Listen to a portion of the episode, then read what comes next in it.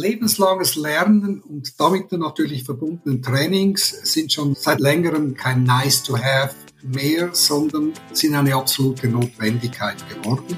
Und zwar für Arbeitnehmer wie auch für die Betriebe selber.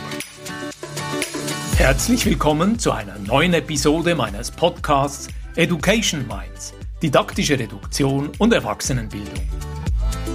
Ich bin Ivo Würst Trainer und Fachbuchautor und unterstütze Unternehmen, Institutionen und Bildungsorganisationen, ihre Arbeit im Bereich der Erwachsenenbildung zu professionalisieren. In diesem Podcast spreche ich mit kompetenten Gästen über innovative Formen der Bildungsarbeit. Du gewinnst wertvolle Hinweise und Inputs rund um das Thema didaktische Reduktion und Erwachsenenbildung. Ich freue mich, dass du heute wieder mit dabei bist. Willkommen zu einer neuen Episode in der Podcast-Reihe Education Minds, didaktische Reduktion und Erwachsenenbildung. Heute bei mir auf Besuch Jörg Hoffer. Hallo Jörg, willkommen zum Gespräch. Ja, hallo Ivo. Herzlichen Dank für deine Einladung. Äh, ich freue mich da sehr und bin gespannt auf unser Gespräch. Jörg, du bist vom Hintergrund Elektroingenieur, hast ursprünglich als Programmierer gestartet, Führungsfunktionen in Telekomfirmen ausgeübt und aktuell mit einem Partner in München ein Startup mit dem Namen Prime Competence gegründet. Erzähl uns etwas aus deinem Leben. In a nutshell, wie die Amerikaner sagen. Nach Lehre und Studium an der Fachhochschule Rapperswil äh, bin ich in die USA, genau nach Boston gezogen und habe dort fast sechs Jahre lang gelebt und, und auch weiter studiert. Gearbeitet habe ich als Ingenieur bei einem der Pioniere der Halbleiter-Testindustrie Zuerst in der Programmierung und später dann auch im Marketing und im Verkauf. Zurück in der Schweiz ging ich dann zurück zu meinem alten Lehrbetrieb und war dort als Exportverkaufsleiter für die Märkte Nord- und Lateinamerika zuständig. Am äh, Vorabend der Liberalisierung des Telekommarktes in der Schweiz und der Lancierung der Mobilkommunikation habe ich nach sieben Jahren Export dann die Geschäftsführung der Schweizer Niederlassung eines damals noch unbekannten finnischen Herstellers von Mobilfunkinfrastruktur übernommen.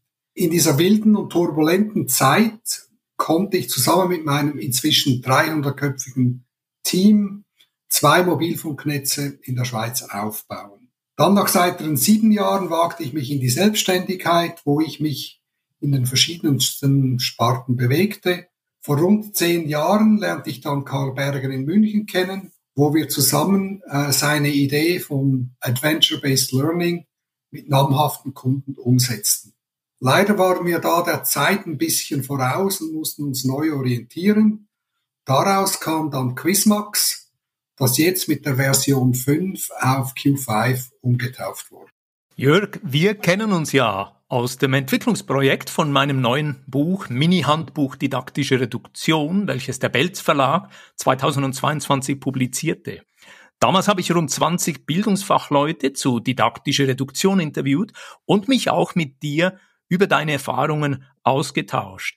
Jetzt haben wir ja gehört, du warst mehrere Jahre in Boston, du hast Verantwortung für Nord- und Lateinamerika gehabt, international vernetzt.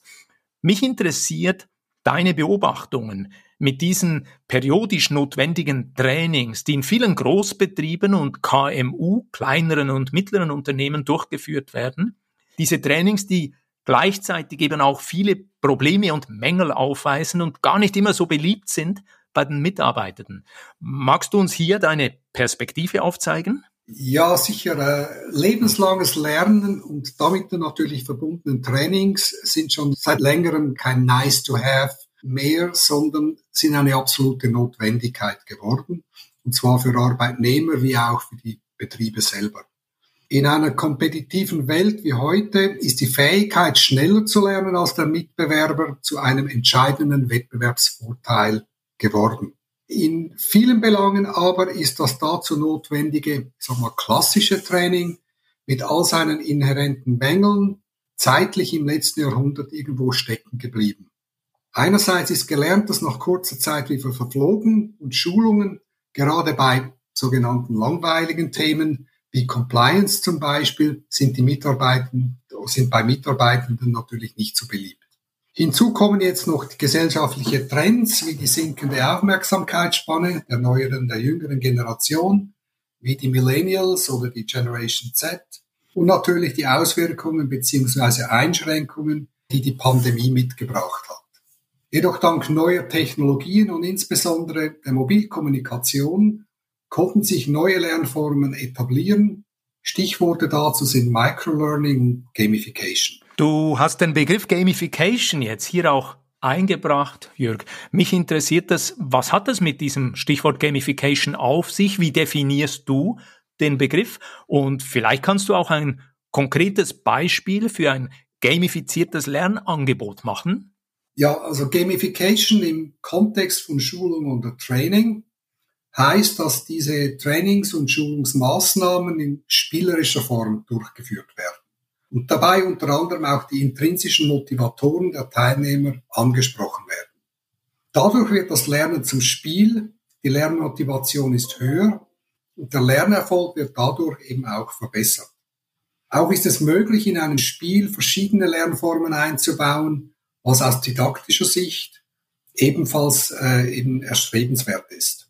Als Beispiel nehme ich natürlich gerne unser Q5, eine Lern-App, wo, wo sich Teilnehmer in einem Wissensduell gegenseitig herausfordern und in einer Mission über verschiedene Levels durch Lösen von Aufgaben einen virtuellen Berg erklimmen müssen, wo sie am Gipfel dann eine Prüfung ablegen und sich dann bei Bestehen das persönliche Zertifikat herunterladen können. Das ist jetzt ein interessantes Beispiel, das du erwähnst.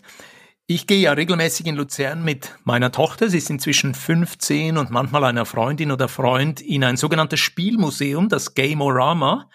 Und dort spielen wir klassische Brettspiele, aber inzwischen gibt es auch Brettspiele, auch aus dem deutschen Markt, die werden begleitet durch eine Applikation, die auf einem Tablet läuft. Und auf dem Tablet werden laufend die unterschiedlichen Level, die eine Gruppe im Spiel erreicht, angezeigt. Hier kann ich bestätigen, meine Tochter, aber auch ich, wir sind mit Begeisterung beim Spiel dabei, mit größerer Ausdauer und Intensität.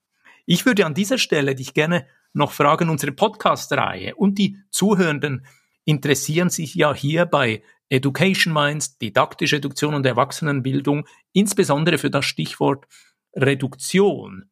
Gibt es in deiner Tätigkeit oder bei der Entwicklung von euren Angebote mit dem Schwerpunkt Gamification eine Verbindung zu diesem Gedanken der Reduktion?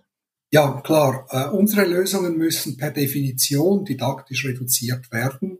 Ein Wissensduell besteht aus Fragen und möglichen Antworten, die unter Zeitdruck beantwortet werden müssen. Ähnlich so wie bei Wer wird Millionär, was bei vielen bekannt ist aus dem Fernsehen. Und die didaktische Herausforderung liegt vor allem bei der Formulierung der möglichen Antworten. Viele meinen immer, es sei die, die Fragen, die wichtig sind, aber viel wichtiger sind eigentlich die Antworten, weil die können entweder trivial oder etwas anspruchsvoller formuliert werden. Und äh, nichtsdestotrotz muss natürlich die Thematik einfacher dargestellt werden. Und da kann man dann zu Beisp Beispiel mit Grafiken arbeiten oder Illustrationen. Generell ist aber dadurch die Stofffülle wie auch die Komplexität vereinfacht und es eignen sich auch nicht alle Themen gleichermaßen für eine solche Lernform. Wobei man äh, erstaunlicherweise durch eine Variation von Frageformen ein Thema oder Fakt verschieden beleuchten kann. Also es gibt nicht nur das Frage, was ist A oder B, sondern man kann das wirklich auf zehn verschiedene Arten kann man das fragen. Auch bekannt aus einem Quiz in den USA, äh, das heißt Jeopardy. Ich habe dem auch mal gesagt Jeopardy-Frage. Da gibt man nicht eine Frage, sondern man gibt die Antwort. Und da muss man dann beantworten, welche Frage passt nun zu dieser Antwort. Das ist ein bisschen eine Herausforderung, wenn man sich dran an so Quizzes gewohnt ist, dass man eben einfach immer eine Frage kriegt und dann die Frage, äh, die, die entsprechende Antwort dann wählen muss. Und ein weiterer wichtiger Aspekt in diesem Zusammenhang ist natürlich auch die Anzahl von Fragen die man in einem solchen Spielformat einbaut. Sind es zu wenige Fragen, wird es schnell langweilig. Und sind es zu viele Fragen, dann findet auch keine Repetition statt und damit kann auch nicht gelernt werden. Ich äh, ja, erinnere da beispielsweise an eine Lernkartei. Die funktioniert ja dann sehr ähnlich, aber die Fragen müssen immer wieder repetiert werden. Und somit ist die Anzahl der Fragen ein ja, wichtiger Aspekt. Du bringst das Beispiel der Lernkartei. Ich selber komme ja vom Hintergrund aus den Sprachwissenschaften, Spanisch und Englisch. Ich habe sehr intensiv damals in einer Zeit praktisch ohne Computer mit ganz klassischen Lernkarteikarten gelernt und diese Wiederholung, das Repetieren, das war natürlich ein Schlüsselmoment des Lernerfolges. Ich würde aber an dieser Stelle jetzt gerne auch einen kritischen Einwand einwerfen. Nach meiner Beobachtung in der betrieblichen Bildungsarbeit läuft es oft so. Learning and Development hat einen Bedarf festgestellt. Ein Lernprogramm wird bei externen oder allenfalls internen Fachleuten bestellt und dieser Bildungs- oder Lernauftrag wird jetzt, Gamification sei Dank, an eine Lern-App delegiert. Und diese Lern-App, die soll von einem ausgewählten Mitarbeiterkreis auf ihrem Rechner oder auf dem Smartphone durchgespielt werden. Bedeutet dies letztendlich, Führung und Leitung ist vom Management und von der Begleitung von diesem Lernprozess entbunden? Nein, eigentlich überhaupt nicht. Äh, das ist auch unsere Erfahrung. Vielfach ist man eben der Meinung, wenn man dann ein, so ein cooles Lerngame in den Ring wirft, dass sich alle Teilnehmer draufstürzen, begeistert spielen und sich das Lernen so automatisch ergibt. Aber dem ist eben nicht so. Gamification ersetzt die Führung von Mitarbeitern nicht. Das Management muss sich im Game ebenfalls engagieren, muss Ziele setzen und auch Incentives bereitstellen und muss ein regelmäßiges Nudging stattfinden, das die Teilnehmer immer wieder anstößt. Und das kommen wir nicht herum. Ich verweise da gerne auch auf die, ich sagte mal 10, 40, 40, 10 Regel, wonach 10% der Mitarbeitenden haben eine sehr hohe Lernmotivation, lernen gerne und spielen viel und spielen gerne. 40 Prozent spielen aufgrund intrinsischer Motivatoren, wie es ist ein Wettbewerb, es gibt Ranglisten, virtuelle Medaillen, ich kann andere herausfordern, etc. Und 40 Prozent müssen da noch ein bisschen stärker motiviert werden, extrinsisch motiviert werden. Entweder durch eben Incentives oder Preise, die man gewinnen kann, oder eben Führung. Dass der Chef sagt, ich erwarte von jedem von euch, dass er mir bis Ende Woche sein Zertifikat auf den Tisch legt. Und dann gibt's noch zehn Prozent, die machen einfach kein Training. Die gehen zwar, aber sind nicht motiviert. Und da kann man tun und machen, was man will. Das, das ist einfach so. Und die kann man auch nicht abholen. Das gefällt mir, diese Regel 10, 40, 40, 10 und dann ganz am Schluss praktisch die Erkenntnis, Lob der Gelassenheit. Es gibt immer einen Anteil, den wir aus unterschiedlichen Gründen nicht erreichen werden. Ich würde dich gerne noch fragen, deine Prognosen, Jörg. Wohin entwickelt sich die betriebliche Bildungsarbeit in den nächsten Jahren? Wird künftig nur noch gespielt oder gibt es in Zukunft Mischformen von Angeboten und verschwindet vielleicht auch ein bisher vertrautes Format? Also ich greife da gerne auf ein Bonmot zurück. Äh, ich weiß nicht, wer das mal gesagt hat. Es wird verschiedenen Leuten zugewiesen. Prognosen sind schwierig, vor allem wenn es sich um die Zukunft handelt. Aber ich sehe klar einen Trend in Richtung personalisiertes Training und Lernen, Nutzung von Smartphones und insbesondere auch hybride Formen, wo klassische Workshops mit mobilen Online-Formaten kombiniert oder ergänzt werden. Das hast du ja vorhin auch in deinem Beispiel erwähnt. Besonders gespannt bin ich natürlich auf Trainingsformate, die jetzt dann im neuen Metaverse angeboten werden. Dies auch im Zusammenhang mit Virtual Reality und Augmented Reality. Da, da tut sich eine neue Welt auf und äh, das, wird, das ist faszinierend. Die Driver und Trigger, die hier vorhanden sind, die werden natürlich einerseits durch das wachsende Bedürfnis nach Training definiert und auch die damit verbundenen Kosten. Virtual Reality ist vermutlich zurzeit noch nicht sehr günstig und andererseits aber auch die begrenzte Verfügbarkeit, äh, verfügbare Zeit für Trainings. Ähm, es, es, wird immer mehr verlangt und eine spezifische Zeit für Trainings, das irgendwo bereitgestellt wird, das ist nicht mehr so leicht möglich. Und was natürlich immer eine Rolle spielen wird, ist die Nachhaltigkeit einer Trainingsinitiative. Was bringt es? Und dazu ist es wichtig, dass man die Wirksamkeit einer Trainingsmaßnahme auch messen.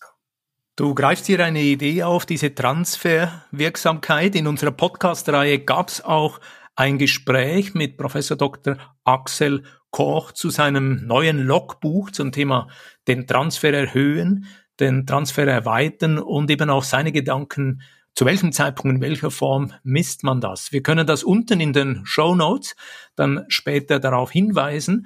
Und ich würde dich doch gerne noch fragen, was bedeutet das jetzt? Welche grundlegenden Fähigkeiten müssen sich Trainer, Bildungsfachleute im Kontext dieser von dir hier dargestellten Gamification aneignen und welchen Stellenwert sollte die Bildungs- und Entwicklungsarbeit künftig in den Firmen einnehmen? Ja, also die spezifische Fähigkeit in Bezug auf Gamification gibt es meiner Ansicht nach nicht. Aber was wirklich wichtig ist, ist eine generelle Affinität zur Technik und vor allem auch eine Offenheit gegenüber Veränderungen und eine Bereitschaft, immer wieder mal über den Tellerrand hinauszuschauen, Neues auszuprobieren und äh, zu wollen. Das ist essentiell. Und ich empfehle jedem, sich mal verschiedene Spiele auf dem Smartphone herunterzuladen, zu spielen und sich selber dabei zu beobachten, was reizt mich an diesem Spiel, was stört mich an diesem Spiel, gibt es Glücksgefühle, die ausgelöst werden und das sind gute Hinweise, wie man dann so Gamification dann auch für die Trainings dann eben auch einsetzen kann. Ich hätte da noch äh, ein kleines, äh, eine kleine Story, wo du vorher gesagt hast, zum Stellenwert. Eine meiner Lieblingsstories, und zwar folgendes. Geschäftsleitungssitzung Montagmorgen um 8 Uhr. Es wird über dann, ja, die, die neuesten Quartalszahlen berichtet. Der Finanzchef meldet sich und fragt den Personalchef, ja, jetzt, wir geben da sehr, sehr viel Geld aus für Trainings und die Leute, die gehen dann wieder was machen wir dagegen? Und dann sagt der Personalchef ganz lakonisch, ja, was ist, wenn wir es nicht machen und die Leute bleiben? Sehr schön. Vielen Dank für dieses Beispiel. Wenn du auf deine berufliche Erfahrung zurückschaust, Jörg, gibt es einen Moment, an den du dich besonders gerne erinnerst, der dir fachlich oder für deine Entwicklung viel mitgeben konnte und der für dich auch heute noch bedeutsam ist? Ja gut, grundsätzlich bin ich ein Mensch, der gerne vorwärts schaut und in der Gegenwart verankert ist. Zurückschauen ist etwas, das ich eigentlich nicht oft mache. Es gibt aber viele Momente und Erlebnisse, vor allem Erfolgserlebnisse, die mir natürlich in Erinnerung geblieben sind. So zum Beispiel, als ich den Anruf bekam, dass wir, beziehungsweise eben Nokia, den Zuschlag für die Lieferung des ersten liberalisierten Mobilfunknetzes erhalten haben. Das war ein Milliardendeal. Und ich war da gerade im Zug auf dem Weg nach Bern zu einem Meeting im Bundeshaus. Wunderbar. Sehr schön. Vielen Dank, Jörg. Wir kommen langsam zum Ende des heutigen Podcasts. An dieser Stelle fasse ich immer gerne die wichtigsten Erkenntnisse zusammen. Ich habe dies so verstanden, Jörg. Erstens, aktuell beschleunigt sich vieles in dieser Welt und die Betriebe, genauer die betriebliche Bildungsarbeit, muss schneller als früher Ergebnisse liefern. Dies bedeutet, die Fähigkeit, schneller zu lernen als die Mitbewerber, ist zu einem Überlebensfaktor geworden.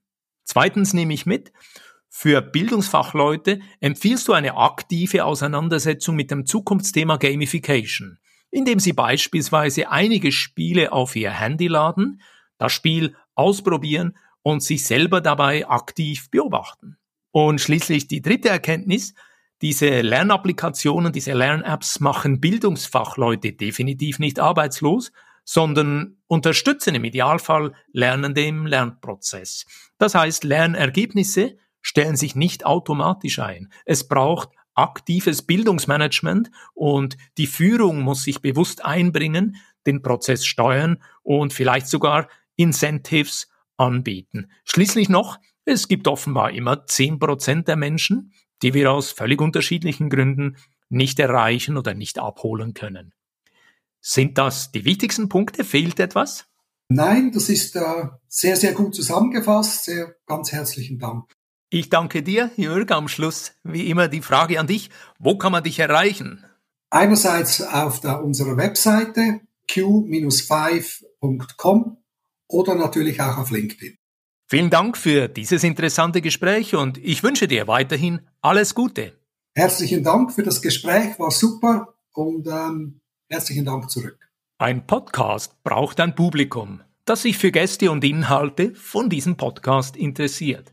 Meine Bitte an dich, wenn dir diese Episode gefallen hat, dann leite sie an eine Person aus deinem Netzwerk weiter und sprich weiterhin aktiv über unsere Podcast-Reihe. Wenn dir diese Podcast-Folge gefallen hat, dann freue ich mich über einen Like und eine positive Bewertung auf Apple und Spotify. Mehr Informationen zu mir und meiner Arbeit findest du auf www.education-minds.com und auf LinkedIn. Alle Links findest du immer auch in den Show Notes. Ich freue mich, dich auch in der nächsten Episode wieder mit dabei zu haben. Bis dann, dein Gastgeber Ivo Würst.